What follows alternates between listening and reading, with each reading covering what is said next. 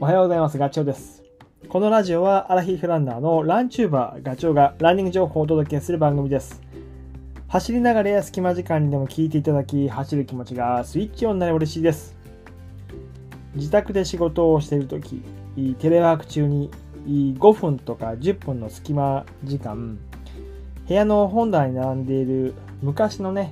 まあ、過去のランナーズを取り出してペラペラとめくることがあります。ずっと机に向かって仕事してもやっとしていたりとか、オンライン会議の後とかね、ぐたっと、えー頭が疲れた。あとはパソコンに向かって Excel で表を作ったりとかして目が疲れたっていう時に、あのランナーズをこう見るとね、パチッとあのオフにすることができる。あの本とかにあるコラムとかあるじゃないですか。章と章の間に。あんな感じです。逆に仕事の効率がその後上がるんじゃないかって思ったりもする。えー直近撮ったのがね、2022年の6月号ですね。そこに載っていた姿勢力はアスリート力だっていう記事がありました。この記事を書いたのは元 5000m の日本記録の保持者で1988年のソウル五輪5000と1万の日本代表。で拓殖大学の陸上競技部の監督だった米重さんの記事ですね。これかいつまんで話をすると僕がなるほどなと思ったところをピックアップしてお話をすると、まあ、テレワークだとかで、まあ、ずずっと座って、まあ、会社行ってもそうだよね。デスクワークの人はね、姿勢がやっぱり崩れるわけですよ。ずっと座ってるから。で首とか肩の筋肉がもう硬くなる。ずっと硬いまんまかもしれないね。だから、その走るとき、肩甲骨の柔軟性っていうのは極めて悪いと。でそれをこう動かして、まあ、肩甲骨周りが動くように柔らかく、ね、可動が広がり、そうすることで骨盤これをこう持ち上げるというか、えー後傾を矯正することにもつながってくると。っていうのは肩甲骨と骨盤って密接な関係があるというふうに言ってます。で骨盤周辺の、えー何、えー作り出された力が動かすことによってね走るときにそれが、えっと、膝とか、えーふくらはぎとか腕とかいろんなところのいわゆる先端の方に、あのーつながってると。連動してると。で、えー、米重さんが言ってたのはきつくなったら腕を振れって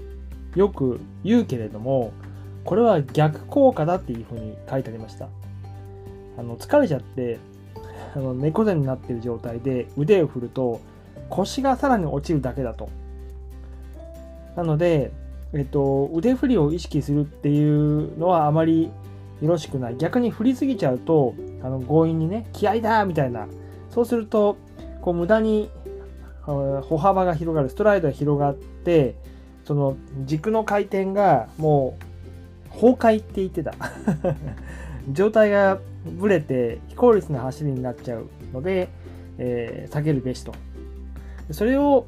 あのなんで防ぐために日頃からやった方がいいっていうのが推奨するのが腰高のウォーキングです。でこの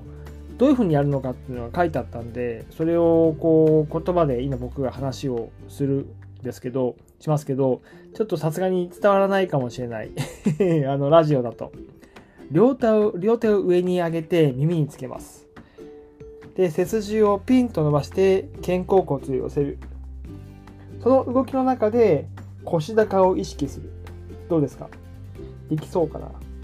これね、まあ、あの、仕事中とか、あの、通勤中とか、とかこう出かける最中にやってみると、簡単なシンプルな動きなんだけど、あ、なるほどねってきっと思うはず。なんかね、腰がぐいっと入る感じがします。もう一回言うと、両手を頭の上で組んで、伸ばした両腕が耳につくようにでもう少し言うと組んだ手のひらを空に向けると。ここれができると綺麗に立って歩いてるはず。結果としてあの肩甲骨と背中の柔軟性がアップする。骨盤が前傾し動きやすくなる。腰高を保ちやすくなる。走ってる時、えー、まあ、フォームがビシッとなるので後半の疲労が軽減されるということ。確かにそれはおっしゃる通りで。いいなと。こんなにクイッと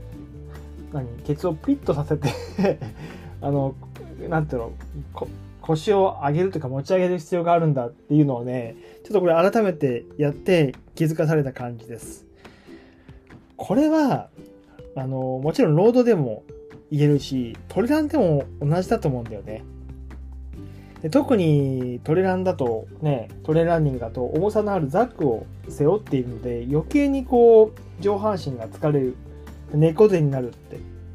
結果さっきの話じゃないけど腰が落ちる。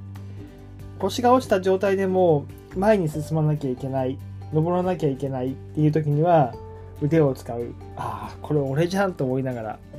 米重さんの言うダメな状態だよねと、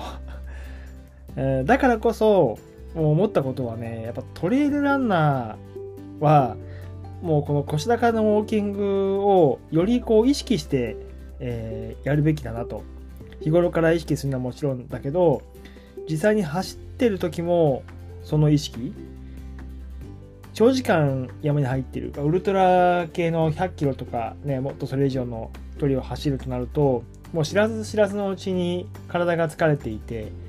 もうまあ足が終わったとかねなんかもう全然力が入らないっていうのもあるけどそこに行き着くまでにきっとね、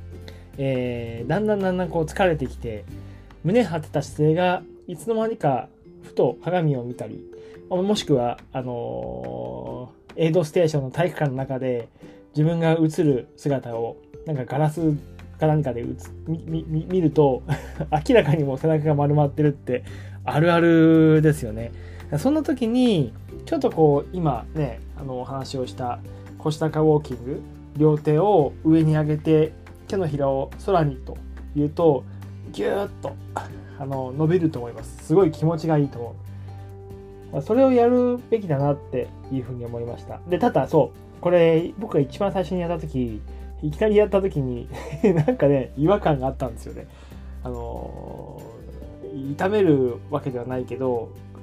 だ要は硬くなってるからそれを一気に伸ばそうとすると無理があるのでゆっくりと するべきかなと。それは特に走ってる最中も同じ、えー、何時間も同じ姿勢で動き続けていると筋肉がその動きに何だろう固まっちゃってるからそこでいきなりね背中を伸ばしたりとかあの上に手を伸ばしたりとかすると逆効果のこともある。どっかを痛めたりとか、まあ、もちろん足がつるように上半身もなんかこう脇腹がつったりとかする可能性があるからそこは十分気をつけつつもやるといいんじゃないかなというふうに思いました。はい。で、記事の中で米重さんが最後に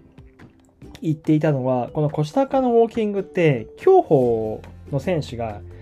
あの、要は走り出す前、走り出すじゃない、歩き出す前に、あの、ウォーミングアップで取り入れてるらしいんですよ。で、目的は何かっていうと、その、まあ、確かにそうだよね。なんか、こう、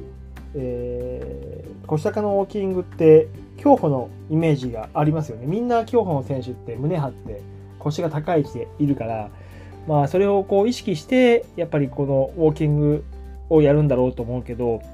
えー、動きの中で姿勢を正して、肩甲骨とか骨盤の動きをスムーズに整えると。そうすると、おのずと腰が高くエネルギーロスの少ないランニングフォームを身につけることになる。で姿勢が悪ければどんなに良質なトレーニングをしてもこの効果は半減するということを、えー、言って最後の結びにしています。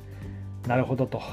まあ僕もそうですね腰高のイメージってこの本読む前もちょっと意識していて、まあ、それってやっぱり腰を高い位置に持ってくれば軸も自分の足元に来るので、えー、走る時にね変な